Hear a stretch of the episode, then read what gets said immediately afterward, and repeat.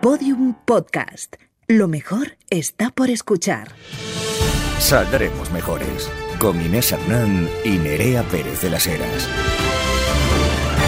Hombre, es que yo, tremenda agitada que le he metido a mi compañera Nerea. ¡Muy contentas! Hombre, ¿cómo no vamos a estar contentas? Bueno, por algunas cosas sí y por otras no tanto, la verdad, Nerea, como todo en esta vida, porque eh, se ha sido nombrada eh, lesbiana de honor por el Ministerio eh, de Igualdad, LGTB, la Boti, la, la misma Boti le dio el premio. En Me fin. la dio Pam Ángela Rodríguez Pan, secretaria de Estado de Igualdad. eh, se equivocaron, me dieron el de otra de las premiadas. Entonces me lo acercó Irene Montero.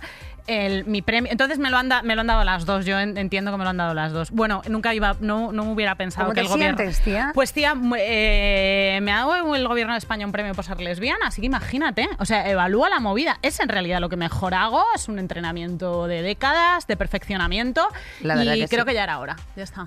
Ya era Eh. hora. No, no, no. en la- a ver, se dijeron cosas bastante. Se dijeron co- cosas bastante importantes. Tres highlights. Eh, tres highlights. Pues mira, máximo highlight, Irán Varela diciendo que en este país no puede haber democracia eh, mientras siga habiendo monarquía y, cie- y CIEs abiertos. Pero bueno. ¡Reina!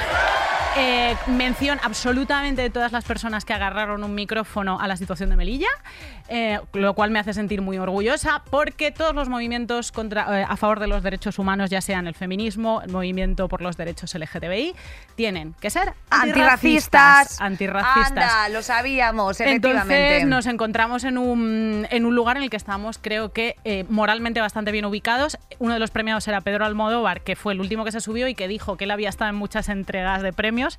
Los Oscar, tía. Los Globos de Oro. Y que esta había sido la mejor en la que había estado, porque había escuchado cosas que le habían dejado, pues eso, que, le mandáramos los discursos, vaya. Pedro, pues oye, hija, qué maravilla, qué alegría. Eh, yo, sin embargo, mi suerte muy distinta a la tuya.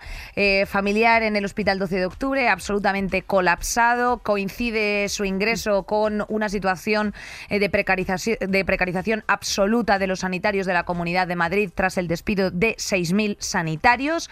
El cierre de cinco centros de salud, 12 de octubre, absolutamente colapsado. Eh, 234 personas esperando a subir a planta. Eh, bueno, así es como estamos eh, tratando ahora mismo a los ciudadanos de Madrid, eh, ciudadanos de absoluta, no solo segunda, sino tercera, eh, por una gestión pésima por parte de la presidencia de la Comunidad de Madrid, que, eh, bueno, como bien la llaman más Madrid, eh, Lady Sanitas, no tiene ningún tipo de preocupación ni se le espera por, por la sanidad pública de, bueno, por la, sani- por por la situación de salud en general de los madrileños, eh, que cada vez es más acuciante, porque aparte de que envejece la población a marchas forzadas, tenemos eh, contaminación en el aire, la más heavy de toda, o sea, es la capital más contaminada de toda, eh, de toda Europa, o sea, una serie de cosas que contra todo pronóstico, pues a lo mejor, pues incluso también puede que estés viviendo. A la sazón de todo esto, Nerea, más encuentros con las cuestiones públicas, pues bueno, vengo yo, a- yo vengo aquí al estudio, bueno, primero he ido a Place, que hemos hecho un programa lindísimo, eh, y que me encuentro con que efectivamente es la cumbre eh, de la OTAN, ¿eh? fíjate, no yo contra la OTAN absolutamente, eh, en contra de la militarización de los estados y en contra de todas estas cosas, pues me encuentro con que efectivamente no solamente cortan el puto centro de Madrid, me meto en el metro y que me encuentro en hora punta, la línea naranja, la línea 7. Seis minutos de espera, querida. Eh, ¿Para qué queremos Sí, más? eh? ¿Para qué seis, queremos nueve, más? cuatro, no te puedes mover, no puedes hacer nada.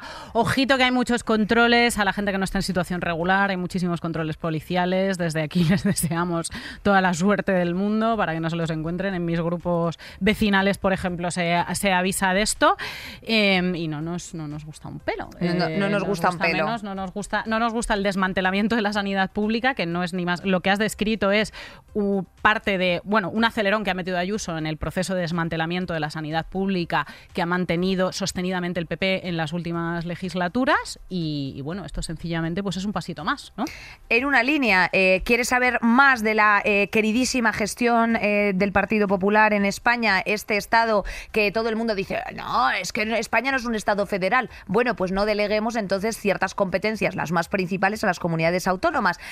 Comunidad autónoma gobernada por el Partido Popular Popular eh, en, comandancia también con VOX, fíjate que nos hemos encontrado un absoluto y profundísimo abandono a todos los zamoranos de la Sierra de Culebra. 30.000 hectáreas calcinadas que no han aparecido en los medios de comunicación y que se han referido y que se han, bueno, pues reivindicado desde los propios ciudadanos. Absolutamente eh, en un abandono profundísimo y absoluto, Nerea. Con más medios antiincendios, esto se podría haber evitado en la primera noche, este desastre ecológico bestial.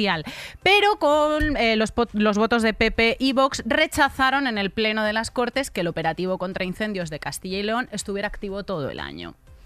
Eh, sin palabras, o sea, sin palabras. Eh, no tenéis vergüenza, no tenéis vergüenza. Hoy tenemos para todo el mundo. absoluta, Hoy tenemos para todo el mundo. Tenemos para todo el mundo, pero antes de arrancar con el carrusel de noticias, que hemos preparado dos noticias un poquito más en profundidad, como es la situación, eh, bueno, pues eh, la crisis migratoria, eh, el asedio que se está La crisis haciendo ahora mismo, humanitaria, la crisis- la masacre. Vamos a llamarlo masacre, la masacre de. Melilla y eh, la cuestión del aborto que afecta efectivamente a muchas mujeres estadounidenses y que necesitábamos mencionar, pues vamos a sacar esta preciosa sonrisa de publicidad porque tenemos que comer también. Ahí verdad, estamos. tenemos que comer también, efectivamente. Y más nos vale comer mucho brócoli porque como tengamos que ir a urgencias, vamos listas.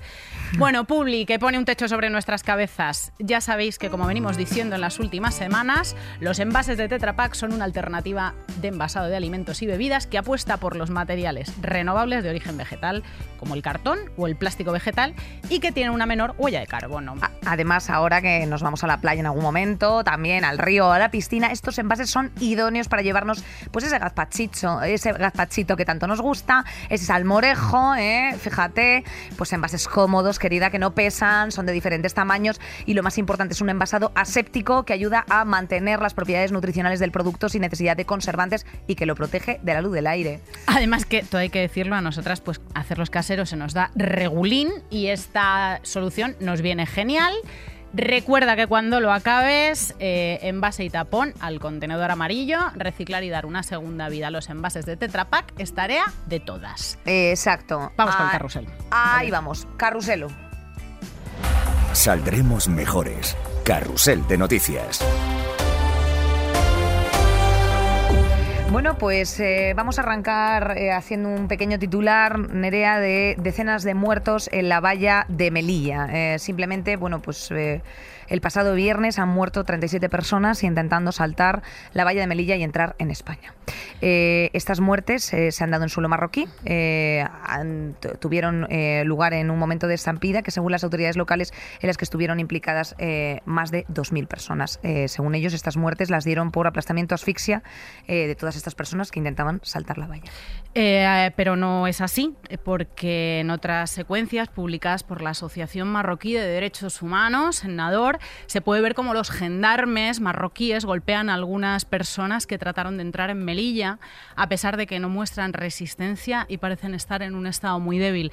¿Qué ha dicho Pedro Sánchez, presidente del Gobierno, sobre esta actuación que ha propiciado él y su gobierno dándole carta blanca a, a Marruecos para hacer el control fronterizo, eh, restableciendo las relaciones diplomáticas con ellos y por lo tanto dejándose mm, ganar en un, en un chantaje. Ha dicho lo siguiente. Creo que si algo pone de relieve esto, y si ustedes además ven las imágenes, verán también que la Gendarmería marroquí se ha empeñado a fondo precisamente en tratar de evitar este asalto violento a la valla de la ciudad autónoma de Melilla. Por tanto, creo que es importante, uno, reconocer el extraordinario trabajo que están haciendo las fuerzas y cuerpos de seguridad del Estado en la lucha en general contra la migración irregular y en segundo lugar también reconocer el trabajo que ha hecho en este caso el gobierno marroquí en coordinación con las fuerzas y cuerpos de seguridad del Estado de España. Por tanto, quiero agradecer también el trabajo del gobierno marroquí.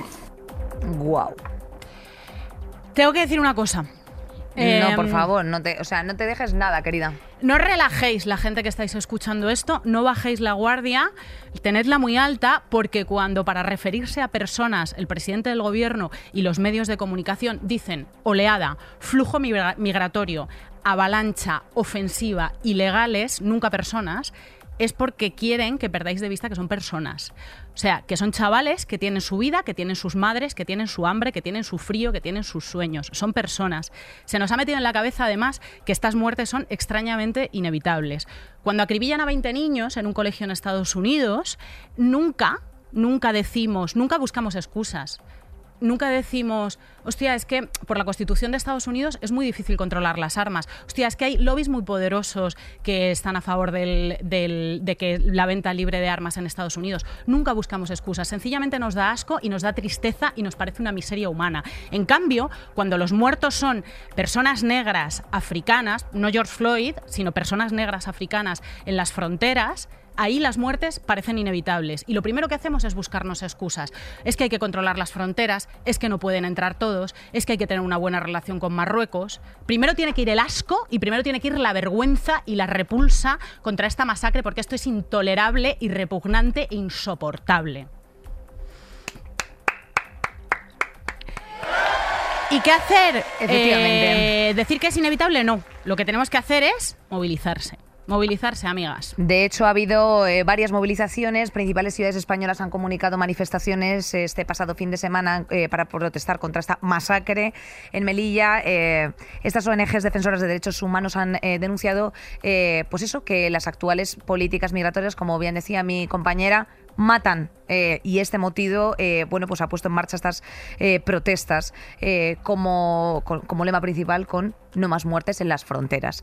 la situación migratoria, efectivamente, que esto ya yo creo que Nerea lo hemos comentado en varios, mm, varios programas, bueno, pues evidentemente es una cuestión que tiene mucho que ver de, de clase, es una cuestión que mm, con la reciente crisis que hemos tenido en Ucrania, pues se ha visto claramente como en Europa hay migrantes de primera y migrantes de segunda y ahora mismo lo acabamos de ver. Eh, a Europa no, tiene ningún tipo de preocupación al respecto y efectivamente las decenas de miles de personas que mueren en el Mediterráneo, eh, al entrar en Lampedusa, al, llegar a las Islas Canarias incluso, eh, pues a nadie le importan.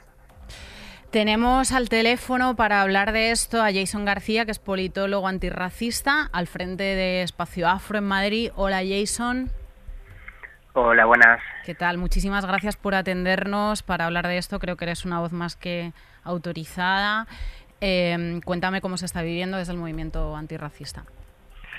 Pues desde el movimiento antirracista y principalmente del movimiento estatal Regularización Ya, al cual pertenezco y que hemos lanzado una iniciativa legislativa popular junto a otras organizaciones para pedir la regularización de todas las personas migrantes en situación administrativa irregular, lo estamos viviendo con, con muchísima rabia, con muchísima impotencia de las declaraciones eh, de Pedro Sánchez en la cual se felicita a la gendarmería marroquí y a la Fuerza y Cuerpo de Seguridad del Estado tras eh, la masacre de más de 37 personas en, en, en, la frontera con Melilla. Para nosotras es una señal más, digamos, de que para este gobierno las vidas de las personas migrantes, la vida de las personas negras eh, no les importa para nada y está por, por debajo de los acuerdos comerciales y los acuerdos políticos que tiene con, con el gobierno marroquí. Eh, Jason, em, una, de las cosas más escabrosas que ha ocurrido, que no entiendo por qué no se está eh, investigando a nivel internacional, es que eh, Marruecos ha enterrado a las personas migrantes en Melilla en, zanjas, sin autopsia, sin investigación. ¿Qué ocurre cuando damos la espalda a, esas personas migrantes de esta forma, sin hacerle, o sea, sin siquiera garantizarle los derechos humanos? Pues realmente es una práctica común, o sea, la impunidad eh, que hay en las fronteras es una impunidad que no se da en otros contextos ni en otros espacios, es una impunidad constante donde la, la vida de las personas migrantes, la vida de las personas negras eh, no vale nada. Y no simplemente, digamos, es una violencia directa de quienes disparan pelotas de goma o disparan eh, botes de humo o directamente pegan a personas que están moribundas en el suelo, sino que es una violencia que se construye de marco jurídico, de marco político, esa violencia, digamos, legitimada también por el Tribunal Europeo de Derechos Humanos, que dio hace unos meses, hace varios meses, eh, marcha atrás a una decisión que era que era una decisión importante de la defensa de los derechos de la persona migrante, que era eh, situar en un marco de ilegalidad las devoluciones en caliente. Eh, esa, esa decisión se volvió para atrás y se volvió a dar un marco de legitimidad a las devoluciones en caliente. Es también, digamos, esa violencia se construye, se legitima a través de eh, diferentes representantes de la Unión Europea felicitando al gobierno español y al gobierno marroquí por la violencia que ha habido en la frontera sur. Y es algo que, de alguna manera, es, es parte constitutiva de la propia idea de Europa. O sea, antes escuchaba un poco, ¿no? Y no, no simplemente es una cuestión de clase es una cuestión colonial y una cuestión racial. Sí, y sí, ahí 100%. precisamente reside reside la diferencia en el trato que se le está dando a los refugiados ucranianos y a las refugiadas ucranianas frente a refugiados que vienen de Sudán y de Chad, porque no es una cuestión simplemente de clase, es una cuestión de orden colonial es una cuestión de orden racial. Estas personas no son eh, eh, rubias con ojos azules, son personas negras que vienen del sur global y que de alguna manera están atrapadas en ese marco que se construye tanto de la izquierda como de la derecha, que es el marco de la invasión, de los negros que vienen aquí a, a, a delinquir y demás. Entonces, realmente esta, digamos, respuesta del gobierno marroquí al enterrar a las personas eh, que han sido masacradas en la frontera sur de esta manera, realmente es una respuesta legitimada por la propia política migratoria que está ahora mismo defendiendo la Unión Europea. Eh, hemos sabido que se le va a dar a la OTAN un papel en la, el control fronterizo en, España. Es, esto, bueno, o sea, es que es un papel militar, al fin y al cabo, ¿no? Que esto es, una de los, esto es uno de los puntos de la cumbre que está teniendo lugar en Madrid. Eh, ¿Cuál es tu Sí. valoración de esto? Sí, justamente salía hoy eh, el relato de una de las personas que, que estuvo allí, eh, que estuvo, que cruzó eh, la, la, la valla, ¿no? Comentaba que la policía marroquí les había dicho que les iba a dejar, les iba a dejar pasar, ¿no?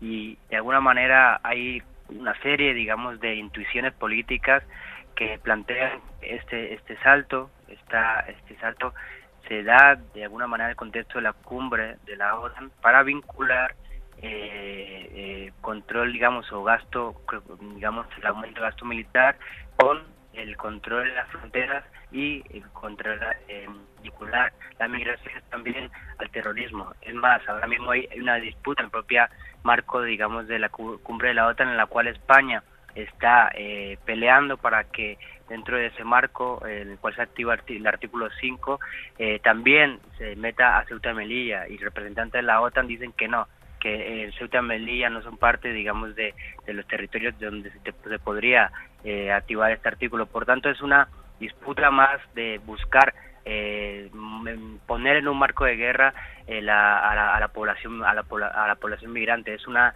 es un marco de guerra directamente contra la población migrante y lo acabamos de, de ver no con esta masacre. Eh, Jason, por último, sé que es muy complicado condensar a lo mejor esto en una respuesta corta, pero eh, ¿cómo podemos ayudar? Pues ahora mismo se están las propias organizaciones eh, que están en Melilla han, han mandado un mensaje a todas las organizaciones que estamos en el resto del territorio para salir a las calles el, el, el próximo 1 de julio. En diferen- las convocatorias se están moviendo por las redes sociales, casi todas están eh, sacándose a las siete y media en diferentes partes del territorio. Primero que todo, eh, acudiendo a estas convocatorias. Segundo que todo, eh, mm, presionando mucho más desde la propia autoorganización migrante y antirracista a este gobierno para que de verdad haya un cambio eh, de la política migratoria y la política antirracista y una tercera parte que es también digamos algo que viene digamos a incidir en la propia situación de las personas migrantes que ya están aquí es firmando la iniciativa legislativa popular. Ahora actualmente vamos por 280 mil firmas todavía eh, nos quedan digamos un buen trecho para llegar a esas 500 mil firmando esta iniciativa legislativa popular, apoyando a las organizaciones antirracistas de base y presionando a este gobierno a través del propio voto para que en, su, en, en- este mismo momento, en la próxima legislatura, cambien la política antirracista y migratoria, creo que son tres líneas eh, a- a comprometernos ya. Eh, absolutamente por la regularización ya. Eh, Jason, nos, nos despedimos de ti. Muchísimas gracias por, por haber estado con nosotras estos minutos, por habernos eh, actualizado de la situación actual y ta- o sea, de la situación que se está viviendo ahora mismo y también por bueno pues eh, hacer esta sugerencia de cómo podemos efectivamente hacer una acción directa a los ciudadanos. Gracias, Jason. Gracias a vosotras. Gracias, querido. Chao. Eh, efectivamente, Tim Busan, eh, un joven senegalés que relata el diario que llegó a España eh, pues, cruzando efectivamente el estrecho, intentando cruzarlo. En varias ocasiones, que al final pues efectivamente llegó, eh, narra literalmente, no venimos a España porque nos guste morir. Nosotros arriesgamos nuestras vidas porque los recursos en nuestros países son saqueados por Occidente. Esto efectivamente apuntaba muy bien, no solamente desde una perspectiva de clase, bien corregido Jason, porque eh, tiene Sí, mucho una- que ver. una perspectiva eh, colonial, Es una perspectiva eh, absolutamente col- colonial. Colonialista y, y además y estructural, básicamente. Bueno, pues vamos con más noticias emocionantes. Emocionantes, Como que el a ver. Tribunal Supremo de Estados Unidos deroga el derecho al aborto. Sí, que no el aborto el viernes dejó de ser un derecho constitucional para las mujeres estadounidenses, para tres- 36 millones de mujeres eh, estadounidenses que, bueno, que dejan de tener acceso al aborto, ¿no? No es Eh, que se convierta en ilegal, sino que se devuelve a las autoridades de los estados la posibilidad de prohibirlo o regularizarlo, lo que es muy grave porque ya hay bastantes estados que tenían en marcha estas leyes gatillo para inmediatamente cuando se tomase esa, esta decisión el Tribunal Supremo, pues hacer leyes hiper restrictivas que no conseguirán que no conseguirán otra cosa nada más que se sigan practicando abortos, pero eh, ilegales, inseguros, poniendo en riesgo la vida de las mujeres. Eh, absolutamente. Iker Seis Dedos, cuando estaba en la corresponsalía, ¿te acuerdas que en unos programas atrás nos eh, narraba lo que, bueno, pues en lo que podía derivar todo esto, que pintaba bastante mal, eh, porque bueno, varios mm, eh, miembros del jurado del tribunal, perdón, del tribunal que ha fallado Supremo, esto, sí. efectivamente, mm, pues eran de corte conservador y que, bueno, pues efectivamente la, la sentencia histórica de Roe contra Wade, pues iba a ser algo revocado y, y que se esperaba la inminencia. Esto, eh, recordemos efectivamente, aparte de lo que señala Nerea, que afecta, esto eh, incide en que ahora la interrupción voluntaria del embarazo queda en manos de los eh, 50 estados y que podría suponer que efectivamente que las mujeres con menos recursos y por tanto con en ocasiones más necesidades de practicar estas interrupciones, eh, bueno, pues tengan que acudir a otros estados y que les pueda acarrear un coste promedio, en su momento dijimos de mil, eh, 1.100 dólares o una cosa así, ¿verdad? Era, era es más o menos Es una barbaridad. Porque Y- tienen que pasar una noche de hotel fuera, además, porque, bueno, el en riesgo de perder tu curro, eh, una serie de cosas. A todo esto, pues eh, Nerea eh, señalaba el otro día muy bien cuestiones como ahora mismo en Texas, por ejemplo, mm, se- Ni en sea, el caso de ni en el caso de, violación o incesto. O sea lo que lo, lo vamos a resumir de esta manera para que para que nos entendamos bien vale algunos estados después de esto han promulgado leyes que incluyen cualquier forma de aborto incluida la toma de medicamentos en, en virtud de estas leyes una mujer tendría que dar a luz al hijo de su violador o sea, el- el- esto, este marco legal que propicia los, vamos a llamarlo así, embarazos forzados, embarazos forzosos, tendrías que dar a luz al hijo de tu violador o al hijo de tu padre. Si tienes, por ejemplo, 12 años y te deja embarazada porque te viola tu padre, pues esto es lo que como- protege la ley. Mm. Y tras esta sentencia, los estados tendrán legislativamente vía libre para, por ejemplo, eh, legalmente forzar a una mujer a llevar a término a un feto con graves anomalías físicas. bueno, eh, ¿qué te digo? El, uno de los jueces, uno de los para que nos enteremos del perfil que tienen estos jueces que están colocados ahí por Trump y que son todos gente pues no conservadores, o sea, son ultraconservadores, ultracatólicos, ultra, o sea, Son ultra- ultras, son son ultras, ultras, ya está, sí. son ultras, o sea, son peña eh, que pertenece que no pertenece a las democracias, que no debería tener ninguna capacidad de decisión sobre las vidas y los cuerpos de nadie porque son peligrosísimos, pues Clarence Thomas, uno de ellos, que ha votado a favor de revocar eh, el precedente Roe contra Wade, que era el que eh, garantizaba constitucionalmente el derecho de las mujeres a abortar, pedía en un voto particular que el Supremo reconsiderase otros precedentes como el derecho a la contracepción, o sea, tomar anticonceptivos, y el que protege el matrimonio entre personas del mismo sexo. Esta es la gente que tiene capacidad de decisión ahora mismo en Estados Unidos. Eh, no hay que relajarse, queridas amigas, como decíamos hace un momento, pero no hay que relajarse en absoluto, porque En es que hay gente, nada. mucha gente, mucha gente, mucha gente, mucha gente a la que, que come de, nuestra, de nuestro dinero público y de nuestros impuestos, mucha gente pensando que esto es una buenísima noticia. Bueno, que de- es una buenísima noticia que tú tengas que llevar a término legalmente a un feto que tiene graves anomalías físicas. Bueno, de hecho, sin ir más lejos, este domingo eh, hubo una manifestación antiaborto, eh, bueno, presidida por eh, Abascal and Company aquí en Madrid, tía. O sea, quiero decirte que efectivamente, eh, pues decían que esto era una eh, cosa maravillosa y bajo frases y premisas como si nosotros no lo garantizamos, si no garantizamos el derecho a la vida, ¿quién lo va a hacer más? O sea, frases como nadie piensa en los niños y un larguísimo etcétera.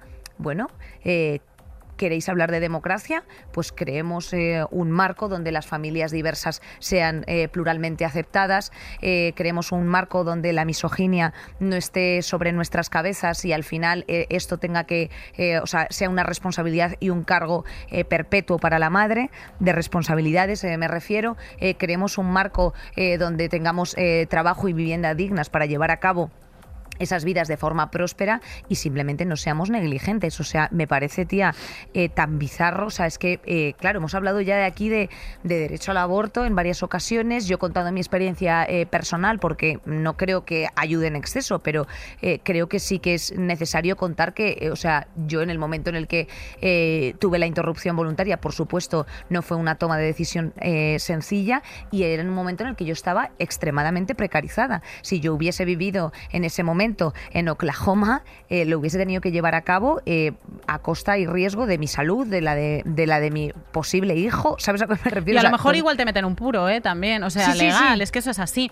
Eh, también hay que decir que nosotras estamos planteando casos extremos, como que te viole tu padre, que te... Que, que en Bueno, y no tan Unidos- extremos. Claro, mírate, pero- mírate las pero- comunidades masonas eh, poligámicas que existen. Sí, que todo esto está sucediendo, todo pero- esto está sucediendo en Estados Unidos, en- que es un lugar en el que no hay sanidad pública para empezar, en el que los derechos sociales no existen directamente, o sea, no este, este gran importador de civilización que es Estados Unidos, mm, no, no hay garantías sociales, ¿vale? En ese país. Pero ponemos casos extremos y no tenemos que poner casos extremos. O sea, a mí ya no me da la gana poner casos extremos. No hace falta que te viole tu padre. Si tú no quieres gestar a un hijo, tu cuerpo es tuyo y tienes que poder tener acceso a un aborto legal, libre y gratuito. Fin de la movida. Ya está. Bueno, de hecho, Nerea, eh, yo te traigo aquí un datito, efectivamente, que hemos recabado, y es que hay algunas tuiteras en Estados Unidos que han ido advirtiendo y han ido compartiendo con que las, o sea, aquellas mujeres que tengan aplicaciones menstruales en sus teléfonos, que por favor las eliminen. Y todo esto viene porque son, eh, bueno, pues estas aplicaciones, ya sabéis, de control del ciclo, que mide cuando baja la regla, qué síntomas tienes antes, síntomas que tienes después, durante, eh, bueno, pues mm, deposiciones, flujo vaginal. Estas aplicaciones cuentan con suficiente información como para conocer si alguna persona tiene algún tipo pues, de disrupción en su ciclo menstrual o si ha estado puede estar embarazada, de hecho, incluso. Y, y no Sí. es una columpiada, para No es una nada. columpiada no es una nada. columpiada porque en 2019 el diario británico The Guardian publica una investigación em, sobre que una aplicación de salud de fertilidad en la que se pedía eh, a las usuarias que incluyesen información sobre su vida sexual, en realidad estaba financiada y controlada por inversores católicos pro vida. Anda, cariño, Eh, claro. Y que te saltaba ahí el masicos y que te salta y tu Clear Blue. En fin, nada, desde luego es casual en estos términos. Y además, eh, aprovecho para decir que efectivamente, si tú quieres, hay una chica maravillosa que se llama I Love Ciclo, que, bueno, pues te habla precisamente de cómo estudiar y entender tu momento hormonal del mes y todo. Y se hacen con una especie de. Eh, a la antigua usanza, no te lo vas a creer. Sorpresa, sorpresa con papel y boli. Eh, son unos círculos así que tú divides en 28 o 30 días y tú vas poniendo día uno, eh, estoy triste, estoy cachonda, quiero chocolate, o sea, con líneas y así puedes violenta. estudiar tu ciclo, ¿eh? En un papelito con boli y papel y que les den por culo que estamos ya hartísimas, o sea, la OTAN, el OTON y su puta madre, Nerea, o sea, Vamos con el tema central que va Sí. un poquito de esto de la vigilancia de tus datos biométricos por el móvil. Saldremos mejores. qué ganas teníamos eh, a- de hablar precisamente, eh, bueno, pues de, de todo el asunto de ciberseguridad y para eso hemos traído a la mejor persona que además eh, tiene el título, o sea, tiene el título del libro, el título del libro y un poco, ¿por qué no decirlo, del episodio del podcast que es El, enemigo. Conoce el sistema. Exacto. Mira, a, a- a nosotras nos pasa una cosa, a mí me pasa una cosa al salir del podcast y es que, bueno, Inés y yo no- nos tomamos esto muy en serio, de las mejorcitas, que estéis a gusto, que os guste, por eso nos tortura y nos machaca eh, cuando decís que el episodio de las vacaciones pues, no os ha gustado tanto porque nosotras os escuchamos. Y a la salida de aquí íbamos ahí intercambiando audios, mi compañera y yo, en las tribulaciones de cómo ha quedado esto, ha quedado divertido, ha quedado claro, estaban todos los datos que tenían que estar, pues esta... vigilancia que ejercemos sobre nuestro propio trabajo.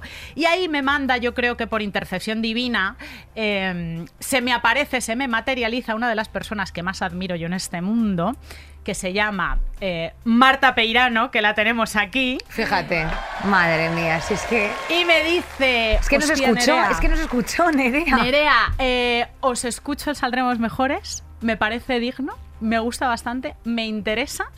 Eh, le di un abrazo de 25 segundos fácilmente, ella llevaba un gatito en un transportín, eh, lo tuvo que soltar por un momento ante mi, mi arranque de alegría, me sentí absolutamente legitimada, le mandé un audio, un audio a Inés inmediatamente para decirle, tía, no lo Ha estaremos pasado. haciendo tan mal cuando nos escucha Marta Peirano y, y le y no le parece una gilipollas. lo Dignísima oyente, todas vosotras también, pero tenemos que decir que aplauso, aplauso sanitario a Marta Peirano. Eh, claro que sí. Gracias, gracias. Claro que sí. Bienvenida Marta, Eh, te presento, Marta es periodista, es escritora, fundó las secciones de cultura de ADN y el diario.es, es la autora de una charla famosísima TED que se llama ¿Por qué me vigilan si no soy nadie?, que tiene como dos millones de visualizaciones, del enemigo conoce el sistema. Eh, acaba de publicar su cuarto libro en castellano, Contra el futuro, Resistencia ciudadana frente al feudalismo climático, y escribe, divulga, da conferencias sobre la relación entre tecnología y poder, que siempre está de actualidad. Interesantísimo. Además hay una frase aquí que me parece mm, muy linda, que es, si no lo pagas, el producto eres tú. Ahora somos el producto, aunque lo paguemos. Eh, bueno, Marta, eh, aterrízanos, eh, ¿por qué mm, interesamos tanto a todos los gobiernos, a todos los sistemas capitalistas? O sea, quiero decirte, ¿qué está pasando? ¡Socorro! O sea, ¡socorro! Cuando dices interesamos, ¿te refieres a los humanos, a, los, a las mujeres, a las mujeres de cierta edad? Vamos a empezar por las mujeres, vamos a empezar por las mujeres y por estas aplicaciones que... mm, Sí, por ejemplo, lo de las O sea, aplicaciones es estas real- biométricas de la regla. Claro, o sea, los, los yo te, te he oído decirlo, ahora los eh, dispositivos que llevamos en la mano todos los días tenían una media de nueve sensores, ahora tienen veintipico sensores biométricos, o sea que miden mm, nuestras, nuestros datos únicos, además retina, cara, en fin, cosas que son imposibles de cambiar realmente, o sea que, nuestro móvil sabe quiénes somos y además eh, no nos puede confundir con otra persona. Eh, es, es real, está justificado este miedo de las mujeres que se están desinstalando sus aplicaciones para controlar el ciclo menstrual en lugares en los que el aborto está restringido. está completamente justificado. Es más, habría estado justificado incluso cuando las iban a dejar abortar, porque efectivamente el ciclo menstrual no solamente mm, está vinculado con tu, con tu ciclo menstrual, sino que también es indicativo de muchas otras cosas que, por ejemplo, te suben el precio del seguro en el futuro, ¿no? O te categorizan como una persona eh, que tiene, no sé, que tiene irregularidades menstruales y que a lo mejor se coge bajas. Es decir, son, o sea, este interés no es interés personal, hasta que lo es, hasta que alguien quiere comprar específicamente ¿no? información sobre datos. tus datos, pero esto no suele pasar. Lo que suele pasar es que tú tienes un interés como categoría, es decir, como categoría de mujer en edad fértil que controla su tal porque a lo mejor se quiere quedar embarazada o porque no se quiera quedar embarazada, dependiendo de quién esté interesado en ese momento. Aquí la cuestión es que hay aplicaciones que a lo mejor las financian efectivamente pues un grupo de provida para ver quién las usa y para controlar el qué, porque todo esto va de controlar eh, las funciones reproductivas de las mujeres y sus actividades no reproductivas, ¿no? Pero también puede ser que no tiene que financiarlo, que es que lo único que tiene que hacer es comprar esos datos. Es decir, no hace falta que financie un grupo de provida una aplicación menstrual para que tenga acceso a los datos que le interesan, no solamente hacia adelante, es decir, los que consigue desde que empieza a pagar, sino hacia atrás. Es decir, los que puede comprar de aquí a tres años atrás.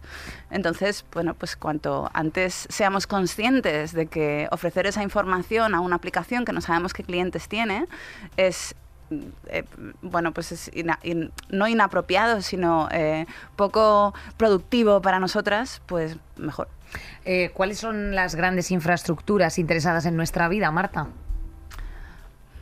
Esta es una pregunta que depende mucho del lugar en el que estemos, pero las grandes infraestructuras tecnológicas que nos espían para poder facilitar esa información a quien la necesite o quien la requiera en el futuro es, eh, son lo que llamamos las grandes plataformas digitales, ¿no? que son modelos de negocio que te ofrecen servicios o infraestructuras más o menos gratis o más o menos baratas, cada vez menos baratas también tengo que decir, a cambio de eh, tener la gestión de todos los datos que produces y de poder venderlos al mejor postor. Y de esta forma, no sé si, o sea, la siguiente pregunta o la más inmediata sería eh, cómo podemos prevenir el, pues eso, no sé, la, cesión de esa información en muchas ocasiones involuntaria, porque aunque, aunque sea eh, por comodidad, ¿no? Que yo creo que esta es como la, la frase más dicha, en plan de, "Ay, yo es que claro, acepto cookies porque esto es lo más sencillo, ¿no? Para, para poder, mm, bueno, pues agilizar un trámite de lo que sea. O sea, ¿cuál sería el primer mecanismo de prevención eh, ante mm, toda esta exposición que les estamos ofreciendo? Bueno, el primer mecanismo de prevención sería efectivamente no delegar en una aplicación cosas que puedes hacer tú sola, como estabas tú antes eh, lo del ciclo, eh, mencionando lo del ciclo, ¿no? Es decir, hemos llegado hasta aquí sin ayuda de, de, una aplicación que gestiona tu ciclo y probablemente si no delegas en una aplicación tu habilidad de entender cosas que le pasan a tu propio cuerpo es mayor que la de la propia aplicación. Es decir, que si eres tú la que gestionas esto, en lugar de meter numeritos o, o yo qué sé, o, o picar, ¿no? Me gusta o corazones o, yo qué sé, o iconos de compresas en tu aplicación, pues probablemente entiendas tu cuerpo mejor que si lo delegas, ¿no? Entonces, eh, esto primero. Pero sobre todo, o sea, muchas veces nos encontramos con la disyuntiva de renunciar a cosas que mejoran nuestra vida, como por ejemplo los móviles, o como por ejemplo usar Google, o como por ejemplo eh, tener una cuenta de Gmail, ¿no? Y ceder nuestros datos a empresas que comercian con ellos. No debería existir esta disyuntiva. Y tampoco deberíamos tener que elegir si las cookies son necesarias para que eh, podamos acceder a un servicio o no. Es más, en uno de los últimos grandes juicios contra, contra las plataformas digitales en Europa, eh, gracias a Max Rems, que es el hombre al que le debemos la GDPR y se lo debemos todo, un abogado austríaco que... ¿Qué es la GDPR? La GDPR es eh, la normativa general de protección de datos que hace que Europa sea el país bueno, el país, es el, continente, el, continente que más protege, en teoría, los datos de los usuarios de las plataformas. Derecho al olvido, que de hecho solo ganó esa sentencia, la ganó en Estrasburgo un español por ejemplo, eh, respecto de Google? Por ejemplo, que es un poco, eh, bueno, pues... Eh, yo soy un poco ambivalente con respecto a esta normativa porque efectivamente existe y es muy guay que la tengamos, pero es muy difícil de implementar porque las, los propios estados no tienen la capacidad, primero, de monitorizar el cumplimiento de esa normativa y segundo, parece que no tienen voluntad a veces de castigarlo cuando no, cuando no se cumple. ¿no? Eh, recientemente mm, Facebook eh, Meta ahora eh, dijo que, bueno que precisamente por esta normativa restrictiva respecto a la protección de datos no, mm, mm, porque estaban traficando con datos con datos de ciudadanos europeos que están protegidos por una legislación determinada amenazó con retirarse amenazó con retirarse de España que fue es verdad. o sea esto todo el mundo se quedó un poco o sea, se dividieron la gente entre eh, iros a tomar por culo y entre, muy lógicamente, mi negocio depende de, o sea, mi, mi sustento depende de Instagram porque pues me dedico a la comunicación, me, me dedico a generar contenidos o tengo una pequeñita empresa de, de venta y, si se va, y, si se va a Meta y si se va a Instagram, no tengo manera de subsistir. Entonces, estamos en una situación en la que las grandes tecnológicas ya están colocadas en un sitio en el que viven al, margen de legislaciones y gobiernos y nos pueden poner en esta situación de chantaje tan bestial? Sí, totalmente sí, y me encanta que saques ese tema porque efectivamente la gente dice, bueno, pues si Instagram se va de Europa, pues mejor porque es un rollo, ¿no? Pero efectivamente Instagram se ha convertido en la infraestructura crítica de a lo mejor cientos de miles de pequeñas empresas, de pymes en sitios como España, de, gente que a lo mejor tiene una opción pues más local, más de mm, trabajar con gente local, más de productos locales, que efectivamente no puede competir con las grandes superficies y su gran superficie se ha convertido en Instagram.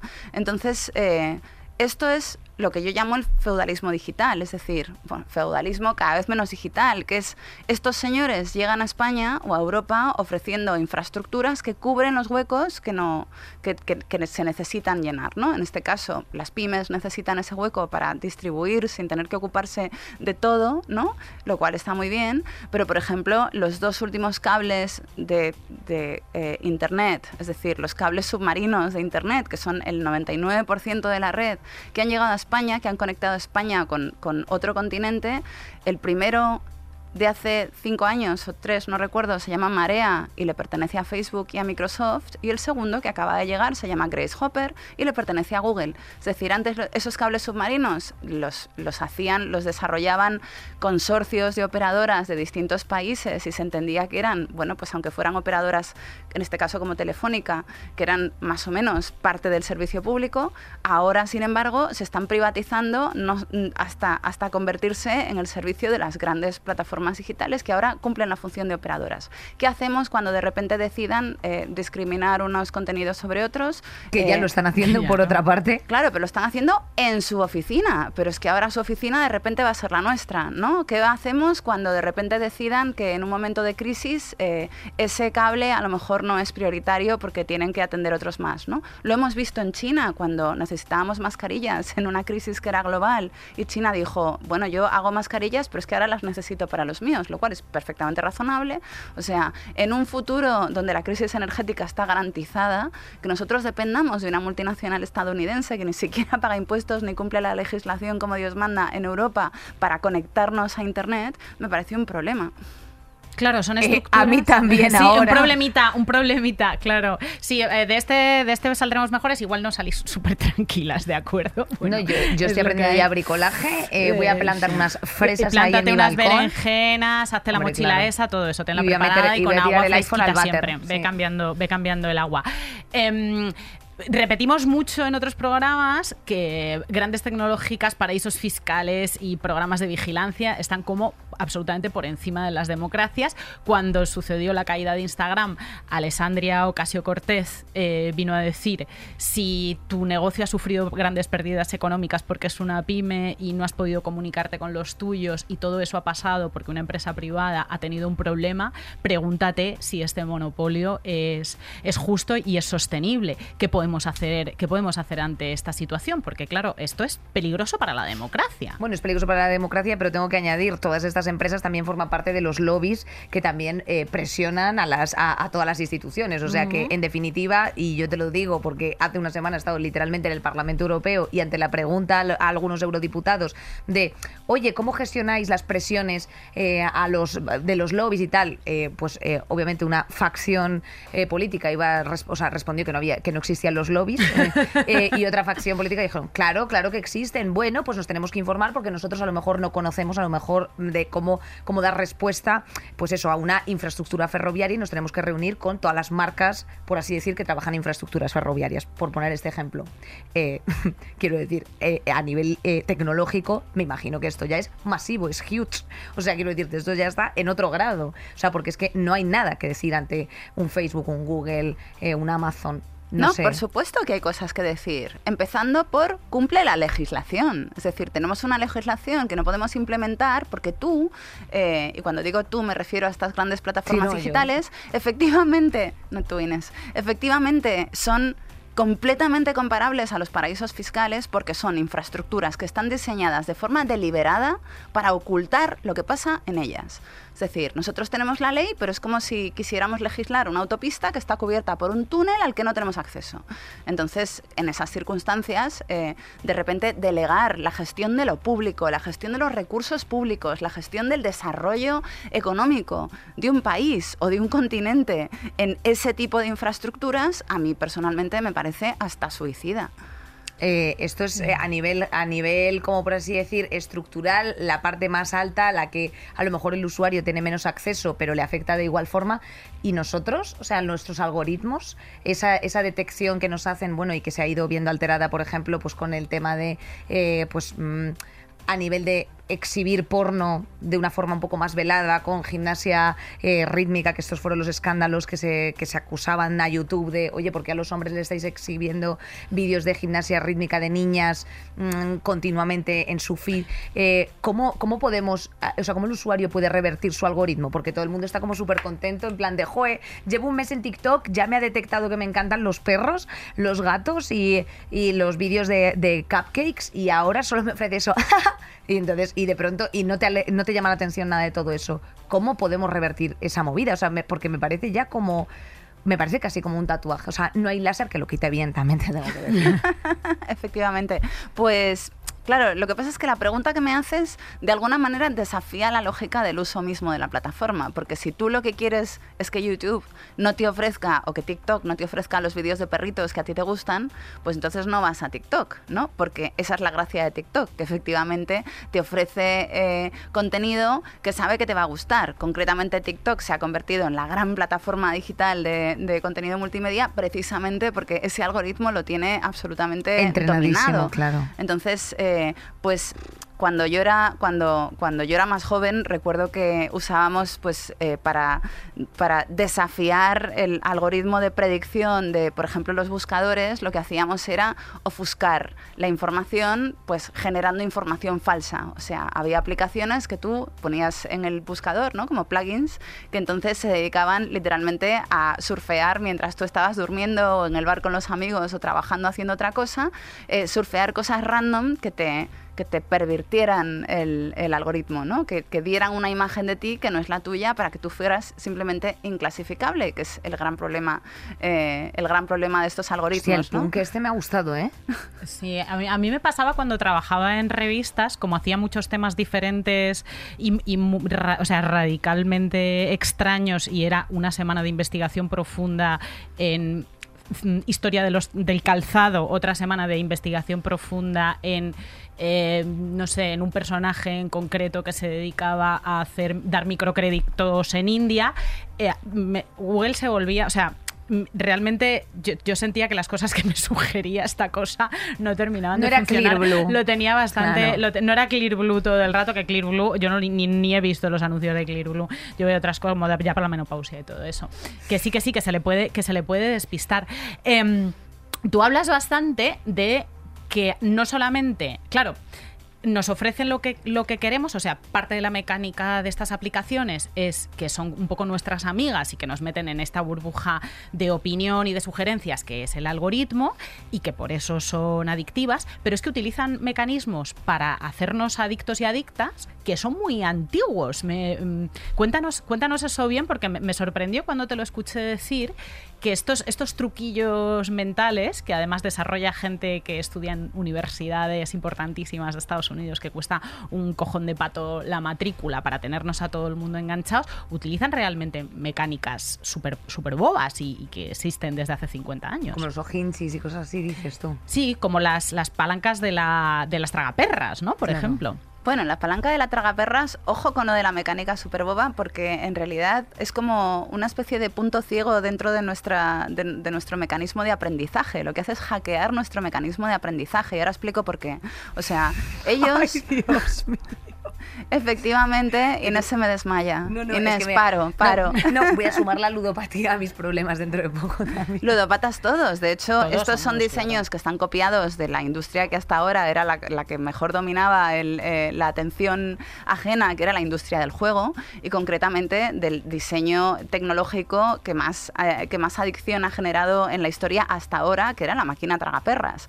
Es decir, la máquina tragaperras tiene una serie de factores, concretamente tres, que han sido copiados de forma prácticamente literal por los teléfonos móviles y las aplicaciones que tienen, que son, por un lado, te aíslan, es decir, tú ya no estás viendo el partido con tus amigos en el bar, ya no estás viendo la película con tu familia después de comer, sino que estás viendo en tu pantalla individual, a lo mejor en tu casa, digo, en tu habitación con tu ordenador o a lo mejor en el metro con el móvil, pero tú estás, o sea, completamente separado del resto. Segundo, el contenido es infinito, el contenido no se acaba nunca, es decir, no es como una película que tiene final, como una serie que tiene capítulos, como un libro que tiene capítulos, no hay absolutamente nada que separe un, momento del contenido del otro, ¿no? Cual tú puedes seguir, o sea, lo único que se acaba es pues tu capacidad de mantenerte despierto o tu dinero. Claro, eh, y luego la tercera, hay una cosa que se llama event frequency, que es como eh, una de las claves de la industria del juego, que es cuántos juegos puedes meter en el menor eh, espacio de tiempo, porque cada juego a ti te está diseñado para producirte un chute de dopamina y entonces cuantos más chutes de dopamina recibas en menos tiempo, más adicción genera hay una cosa muy interesante que estás diciendo, que lo apunta también el doctor Rafa Maldonado, que es un, bueno, pues es un neurocientífico que precisamente se dedica a estudiar todas estas cosas, y es que eh, tu cerebro está hecho para disfrutar eh, de porros, de estímulos, de cosas así. Entonces, efectivamente, el trayecto es el menor posible y por eso todo, o sea, por eso dices tú, joe, si llevo haciendo scroll en Instagram eh, una hora y no y se me ha pasado una hora y yo no me he dado ni cuenta, porque enseguida, después de lo que a ti te interesa, te aparece otra cosa que también y otra que también, o sea, es muy complejo luego después el desenganche.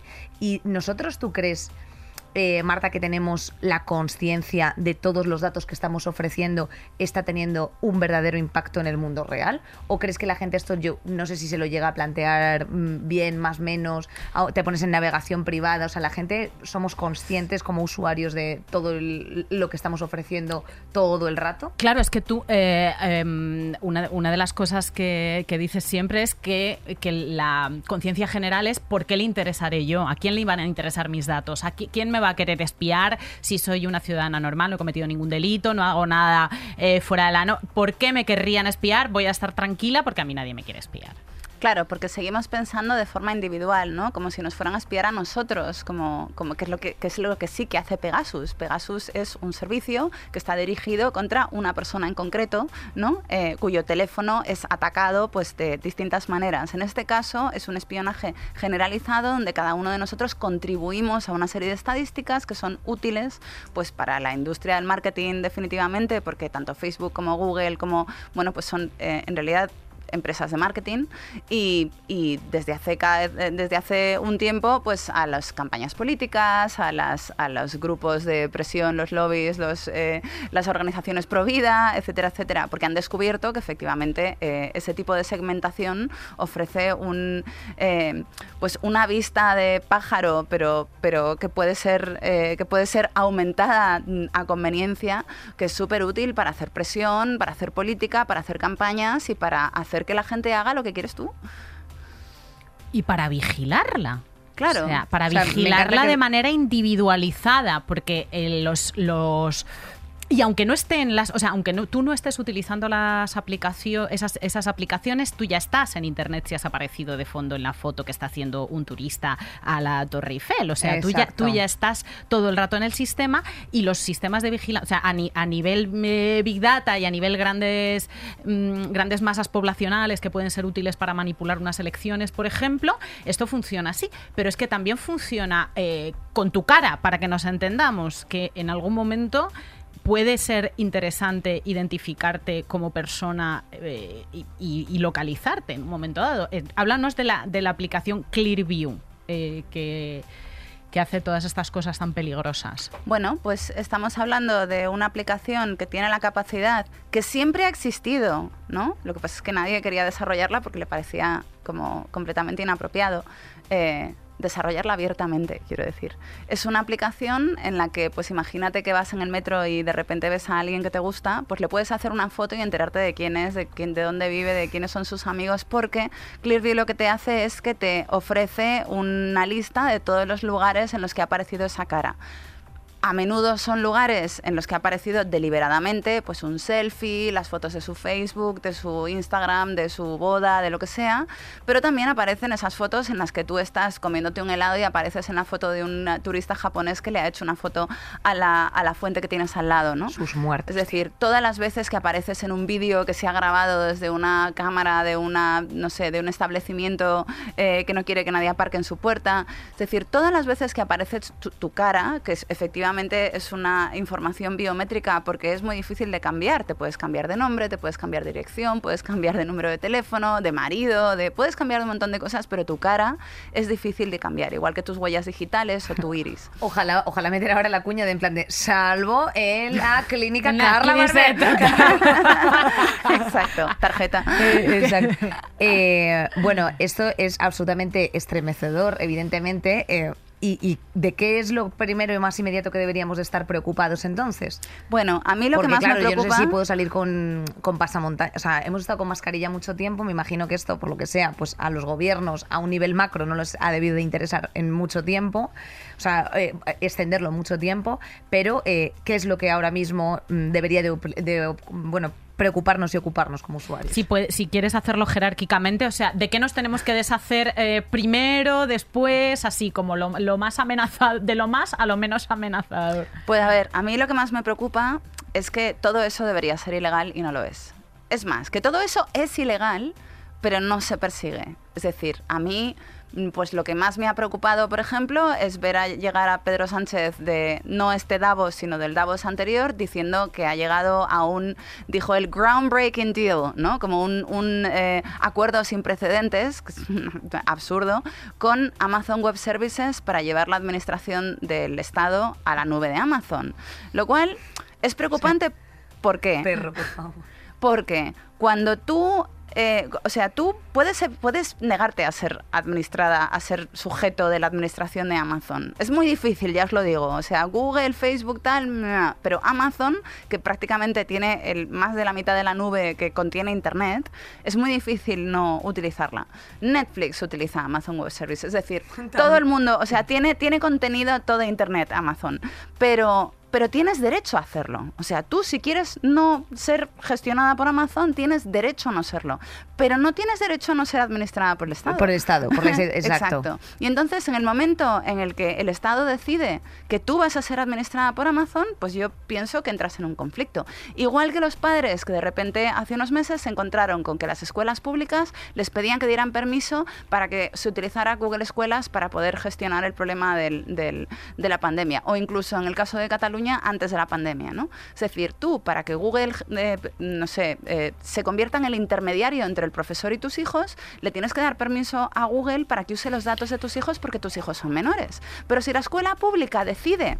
eh, que Google Escuelas es la herramienta que van a utilizar, a ti te hace elegir entre que tu hijo sea eh, gestionada por Google o sea escolarizado. Y tú no tienes derecho legal a no escolarizar a tus hijos. Es decir, para mí lo más interesante, lo más preocupante. Tu hijo son gestionado por estos Google. Esa frase, por Tu hijo favor. gestionado por Google ya no es el futuro, es el presente. No, no, está pasando, está pasando. Claro, está pasando. Efectivamente. Entonces, para mí, el problema grave es ese, porque a nosotros nos coloca en una situación de ¿qué hago? ¿No escolarizo a mis hijos? ¿Qué hago? ¿Me niego a ser administrada por el Estado? ¿Qué hago? ¿Me niego a tener un móvil? ¿Qué hago? Es decir, esa disyuntiva debería ser falsa. Esto es como si de repente no tenemos eh, los protocolos apropiados para que la comida del supermercado no envenene a nadie. O sea, tú cuando llegas al supermercado y compras un producto, sabes a ciencia cierta que ese producto no va a matar a ningún miembro de tu familia. Sin embargo, nosotros estamos consumiendo productos tecnológicos constantemente sin que eh, las protecciones y las garantías apropiadas eh, se hayan establecido de forma mm, correcta. O sea, que el resumen Eh, de todo cerdos. esto. El resumen es que sois unos cerdos. El resumen de todo. Y además, es lo que ha dicho y mi, además mi es muy comadre. reciente. Y la tecnología contamina mucho, los servidores también. O sea, perdón, este, esta cuña publicitaria. Totalmente. Pero, es, verdad que, es verdad que contamina mucho todos Contaminan los servidores. mucho. Todo. Tía, vaya asco. O sea, vaya puto asco. Pero bueno, a mí me deja un poco tranquila porque realmente te- lo que hay que hacer, no, no, o sea, eh, dentro hacer- de la histeria, lo que hay que hacer es ser una em, no, pero lo que hay que hacer, lo que hay que hacer ahora. sencillamente es empezar a aprender a presionar a la gente que maneja nuestra barca, eh, nuestro catamarán, para que no sean eh, las lamebotas de las tecnológicas. Fin, o sea, lo que hay que ser consciente es hasta qué punto la relación de clientelismo entre estados y tecnológicas es clarísima y pararla como ciudadanos y como ciudadanas. O sea, exigirles que, no, mira, pues esto, o sea, hacer presión política, colectivizarse, que al final es el resumen de todo. No podemos estar encantadas de que sean quienes hacen. Y además es que eh, esto, esto de verdad que hablas con, con las colegas de tú a tú y te lo dicen, en plan, no, ahora quienes llevan las grandes innovaciones, quienes se inventan un futuro posible, son las tecnológicas. No, esto, esto de lo público es una cosa muy antigua, esto del el Estado no puede estar eh, controlándolo todo. Eh, nena, mirad, míratelo, míratelo, Me- sí, míratelo, sí. porque Error. mira lo que les interesa a las tecnológicas, va cambiando según, según cambien las fuentes de recursos económicos, Ah. porque son empresas privadas y punto. Hay Y una, frase, está. hay una frase lindísima eh, de manifestación que precisamente eh, viene a colación de que nos han intentado proteger de todos los sistemas totalitarios eh, y, y esto no deja de ser la frase de lo llaman democracia y no lo es, desde luego. O Desde sea, luego. bienísimo. Bueno, yo hay una cosa que siempre, que siempre digo, que es eh, que tú, si quieres salvarte del cambio climático, no basta con que hagas todas las cosas bien, es decir, que recicles, que no Sí, sí, tengas hijos, 100%. que no cojas que aviones, un que no comas carne, etcétera, etcétera. Es decir, tú puedes hacerlo todo bien y sin embargo seguir siendo víctima del cambio climático, ¿no?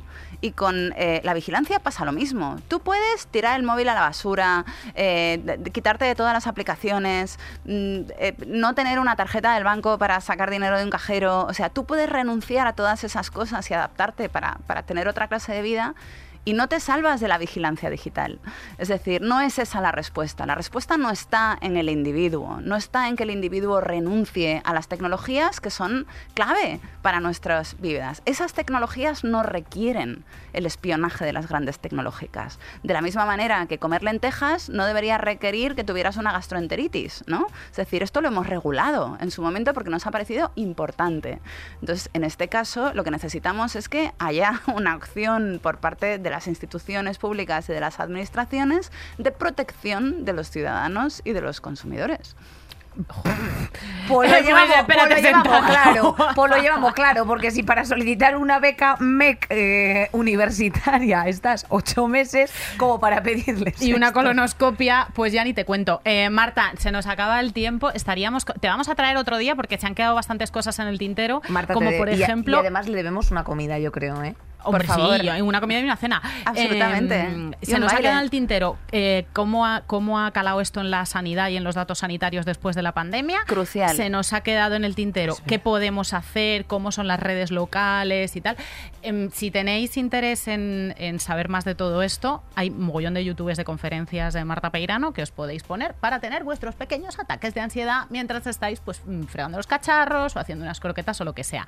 Antes de irnos, cuéntanos eh, algo sobre Contra el Futuro, el libro que acabas de publicar en debate.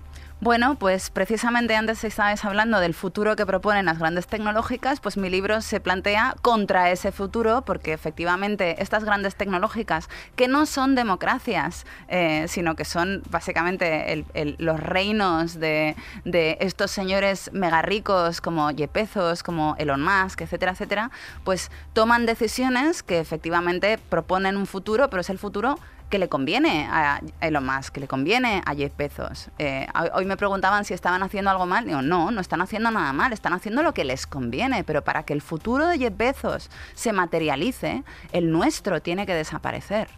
Es decir, a Jeff Bezos le sobramos. Entonces, bueno, pues tú puedes contribuir al futuro de Jeff Bezos porque te parece que la supervivencia de esa rama de nuestra especie es más eh, es prioritaria sobre la de la tuya. No tiene una gran genética tampoco Jeff Bezos, ¿eh? No, ni. Elon Musk. No, no. Bueno, de- incluso sin entrar en eso, deberías favorecer la posibilidad de que tu futuro eh, tenga o, o que tu propia progenie no prospere en un futuro y a lo mejor pues no será un futuro interestelar pero podría ser un futuro interesante en el que nos vamos adaptando a los retos clima- climáticos de forma que nos convenga a la mayoría y no eh, de forma que renunciemos al futuro para que Jeff Bezos pueda tener su, eh, su comunidad en las estrellas. Sí, hombre, va a renunciar Jeff Bezos a que nosotros tengamos un futuro no capitalista. Contra No el son futuro de Jeff. Bezos. Exacto. Contra el futuro de Jeff Bezos y su estirpe, a, a favor eh, de que del futuro de este pelo, por ejemplo, de esta estirpe Joder, y de la mayoría pelo siempre. de las eras, su madre. Eh, compañeras, Oye, compañeras, ha sido un placer, un gusto, eh, una alegría. hemos aprendido un montón. eh, de verdad, que- queremos más. Estamos Queremos sedientas más. de más. Y esta dosis ha sido suficiente para un primer approach y efectivamente, pues para que la gente se le atasque lo suficiente el desayuno. ¿No queríais no hablar de vacaciones? Pues ala, a Pues toma. tomar por culo, efectivamente. Nos Aquí han acompañado, como siempre, Marisa, Gema. Tenemos también a eh, Terci. Eh, ¿Quiénes más están por aquí? Pues mira, está Julia. Julia, Bea Polo. Está Bea Polo y hoy Está tenemos un invitado de excepción que es Adrián Salas, que está ahí detrás en la Ay, pecerita, discretísimo. chuchi. Qué cosa más linda, de Es verdad. Que chavalas, eh, aquí, os, aquí nos tenéis todavía, eh, a Eh, puntito de vacaciones, pero Eh, aquí nos claro, tenéis. es lo que te voy a decir yo. Afortunadamente, no por mucho tiempo, ¿sabes? Porque efectivamente hay un momento en el que hay que que hay que saber. parar, eh, hay que mm, parar. Decir que no. Si os quiere muchísimo, gracias por estar al otro Sí. lado. Hasta la próxima. Adiós, mejorcita, hija. Tan, tan. Saldremos mejores. Con Inés Hernán y Nerea Pérez de las Heras. Todos los episodios y contenidos adicionales en podiumpodcast.com y en nuestra aplicación disponible para dispositivos iOS y Android.